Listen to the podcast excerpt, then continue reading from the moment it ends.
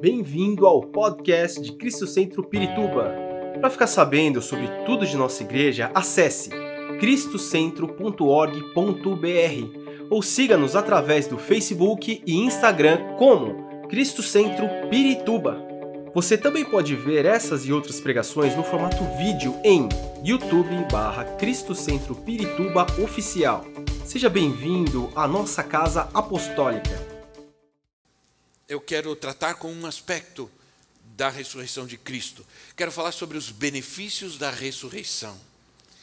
E João 20, versículo 19 diz assim: Ao cair da tarde, daquele primeiro dia da semana, estando os discípulos reunidos, as portas trancadas, por medo dos judeus, Jesus entrou, pôs-se no meio deles e disse: Paz seja com vocês.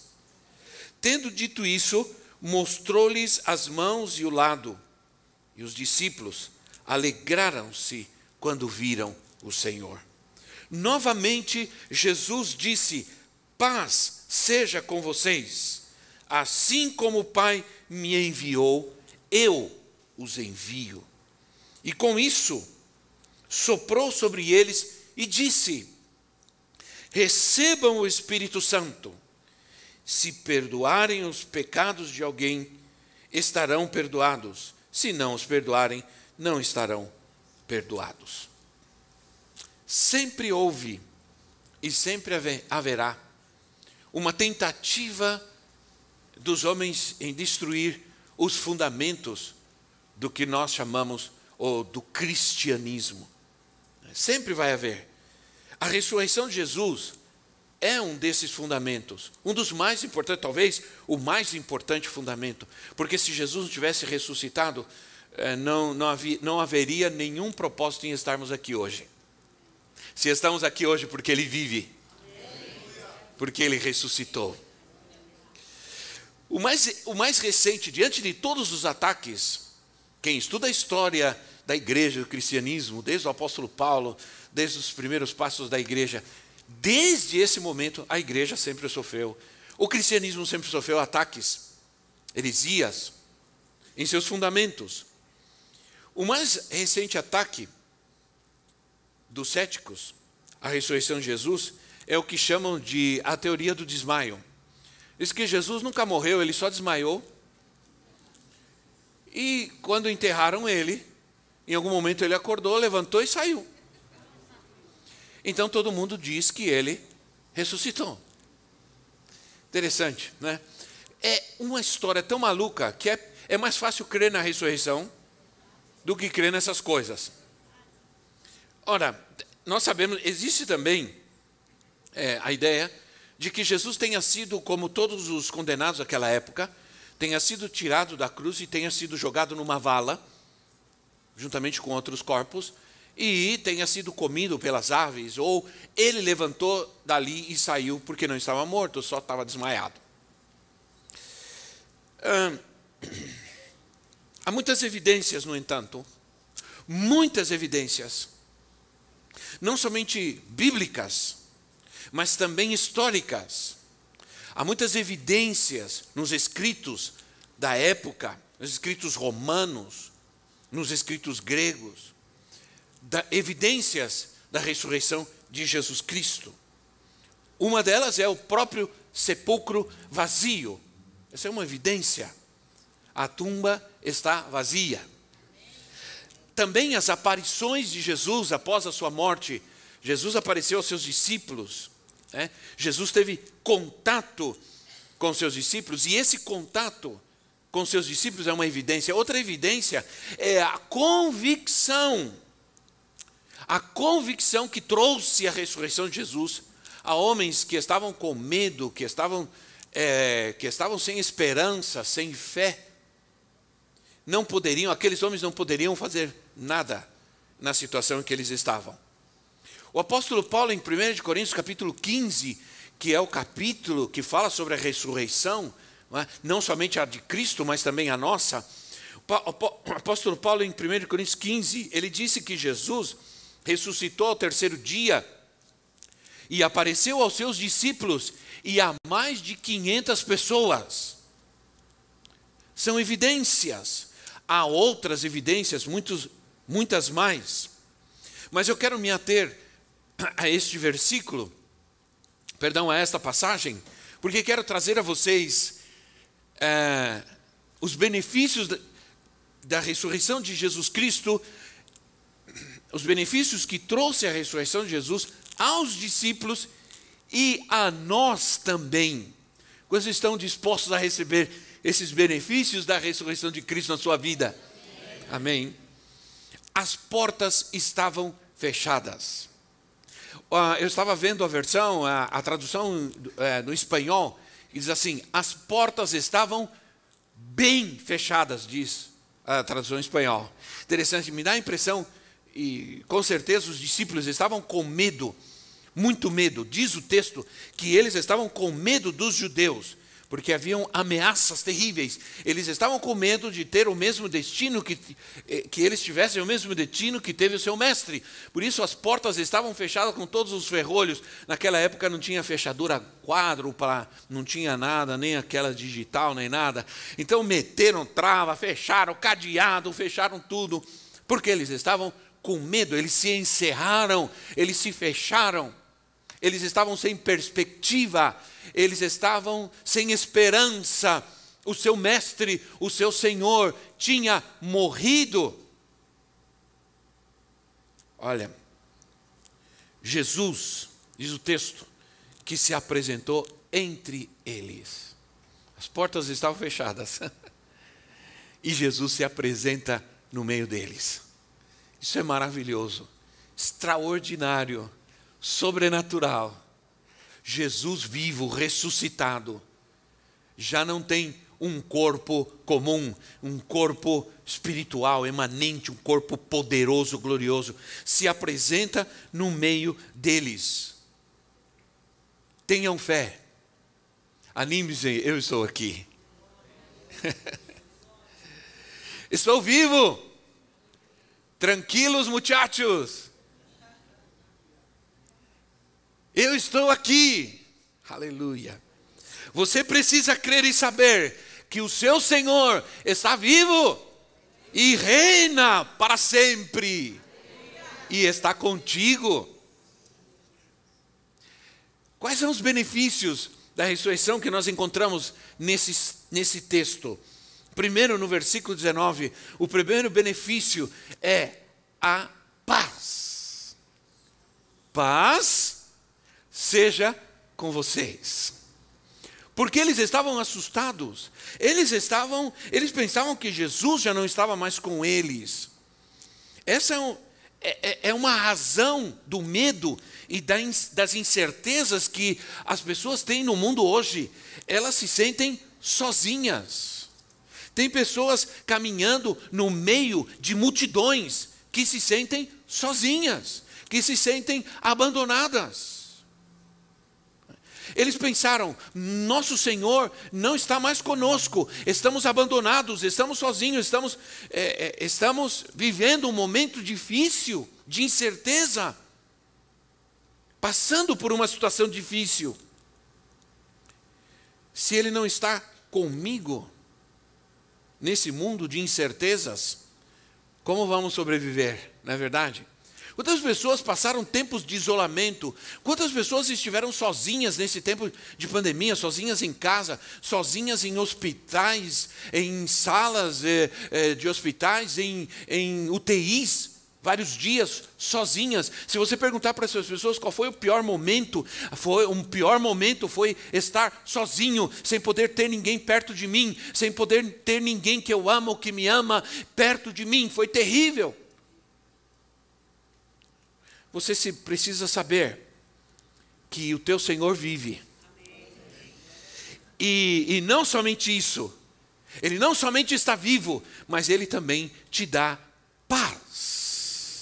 Paz. Efésios capítulo 2, versículo 14, Paulo diz assim, Efésios 2,14, que Jesus, que Ele é a nossa paz. Ele é a nossa paz, Ele é o príncipe da paz. Nós acabamos de dizer que ele é um homem mais mais notável, descendente de Davi, o mais notável. Paz não é ausência de problemas. Paz não é ausência de lutas e dificuldades. Paz é presença de Jesus. Vou repetir, porque você está cansado, mas não está entediado, né, irmão? Então, paz não é ausência de problema nem de luta. Paz é presença de Jesus. Se você tem Jesus, pode ter luta, pode ter batalha e guerra, mas você tem paz. Você tem paz. Essa é a grande diferença. Sempre haverá deserto, sempre haverá tormentas, mas em cada uma dessas situações, se você tem Jesus, você vai ter paz apesar, perdão, de passar por cada uma dessas situações. Mas em cada uma delas, o meu Senhor está comigo. Ele está comigo, dando-me sua paz, dando-me sua presença. Que tremendo isso! Aleluia! Por isso, quem tem Jesus tem alegria, a alegria de todos os homens, é, a, a, alegria que meu pai me, me deu, a alegria do mundo, ela não é, ela é limitada, ela é condicional. Jesus disse: eu, eu, a alegria que o Pai me deu, eu vou dar para vocês. E então, quando eu fizer isso, a alegria de vocês vai ser completa. Não há completa alegria sem Jesus. Agora, há outro benefício que nós encontramos nesse texto da, da ressurreição, que está no versículo 20. Que de, de, tendo dito isso, mostrou-lhe as mãos e o lado, e os discípulos, e os discípulos alegraram-se. Diga comigo, alegria. alegria. Irmão, se não tiver alegria na igreja, onde que vai ter? É. Alegria, alegria. A alegria da ressurreição. Eles se alegraram. A ressurreição trouxe alegria aos discípulos. Jesus viveu, morreu, ressuscitou, não apenas para que você vá ao céu, mas para que você tenha alegria na terra.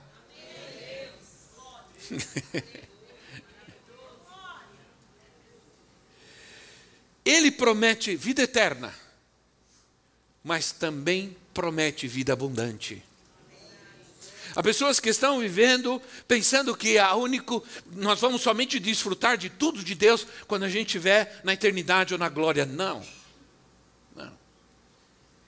Ele prometeu vida eterna, mas nos deu vida abundante. A vida eterna é para viver eternamente, mas a vida abundante é para viver aqui nessa terra.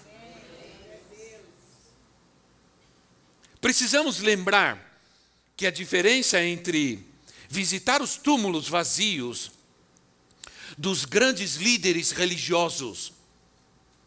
É, Maomé, Confúcio, é, Buda, e vamos embora. Em todos esses líderes, a diferença é que quando se visita o túmulo, supostamente o túmulo de Jesus, onde Jesus foi enterrado, o túmulo está vazio. O túmulo está vazio. Essa é a grande diferença. É isso que nos traz alegria. Só vamos lá para ver que ele não está lá, que ele está vivo. E essa é a nossa alegria. Minha alegria é saber que o meu redentor vive. Alegria também não é só um estado de espírito. Alegria é presença de Jesus. Paz é presença de Jesus. Alegria é presença de Jesus. Há pessoas que precisam de estímulos para é, é, é de diversos estímulos para se sentirem alegres, para terem alegria. Mas alegria para nós é presença de Jesus na nossa vida. Então você, você tem que saber que se o seu redentor vive e ele está contigo, você tem alegria. Quando estão alegres, vamos fazer um barulho de alegria aqui nesse lugar, irmão? Você consegue fazer um barulho de alegria? Qual é o barulho de alegria? Dá um aplauso ao Rei da Glória e vamos fazer um barulho de alegria aqui. Oh glória! Aleluia! Aleluia! A gente cantava, Zé, alguma coisa sobre barulho, lembra? É um barulho no céu, como que é? O pentecostal é barulhento, né? Nós somos pentecostais, irmão. Nós fazemos barulho, vai ter muito barulho no céu, eu acho. É, a gente, eu sei, a gente vai ficando mais velhinho e a gente vai ficando meio intolerante a barulho, né? Muito barulho, irmão, muito barulho, pelo amor de Deus. Né? Olha, é preciso muita paciência para vencer as barreiras da chatice. Eu já falei para Deus, eu não quero ser velhinho chato. Eu quero ser alegre e dinâmico e feliz. E... Aleluia. Nada de chatice, é? é durante muito tempo o evangelho foi estigma de gente chata, gente estranha, gente rara, gente, né? gente que não se comunicava, não sorria, não podia fazer nada, gente estranha, ET. É. Não, nós temos alegria, porque o nosso Redentor vive, Ele está conosco, nos dá sua alegria, sua paz. Mas há outro benefício da cruz nesse, eh, perdão, outro benefício da ressurreição nesse texto que está no versículo 21, que diz assim, um, novamente diz, é, é, versículo 21, como Pai, novamente Jesus disse: Paz seja com vocês, assim como o Pai me enviou, eu os envio. Ele não somente deu paz, não somente deu alegria, mas ele também deu propósito. Propósito. A pior coisa que existe nesse mundo é viver sem propósito. Imagine a pessoa viver sozinha, em solidão, em tristeza e sem propósito. Muitas pessoas não vivem hoje, elas só existem. Porque ninguém pode viver se não tem propósito. Oh, glória! Há muitas pessoas que, embora respirem nessa terra, não estão vivendo porque não tem nenhum propósito. Muita gente tem dinheiro, mas não tem propósito. Muita gente tem fama, mas não tem propósito. E aí ficam fazendo essas, essas loucuras, essas coisas absurdas, porque eles falta propósito. Nós nos assustamos com algumas coisas que algumas pessoas fazem, mas é porque elas não têm propósito. O, o, o propósito determina o destino. Isso é quando eu tenho um propósito, eu tenho um destino. Propósito determina meu destino e muitos não sabem o que estão fazendo aqui e não sabem para onde vão. E isso é terrível. Assim como o Pai me enviou, eu envio vocês. Assim como o Pai me, enviou com uma missão e com um propósito, eu dou para vocês uma missão e um propósito nessa terra. Vocês não, somente, vocês não estão sozinhos, eu estou com vocês, eu dou, te, dou para vocês minha paz, minha alegria, mas também dou a vocês o mesmo propósito que o Pai me deu, eu dou para vocês. E por isso, vocês serão capazes de fazer grandes coisas nessa terra. Vocês farão coisas ainda maiores daquelas que eu fiz. Eles estavam dentro de uma casa.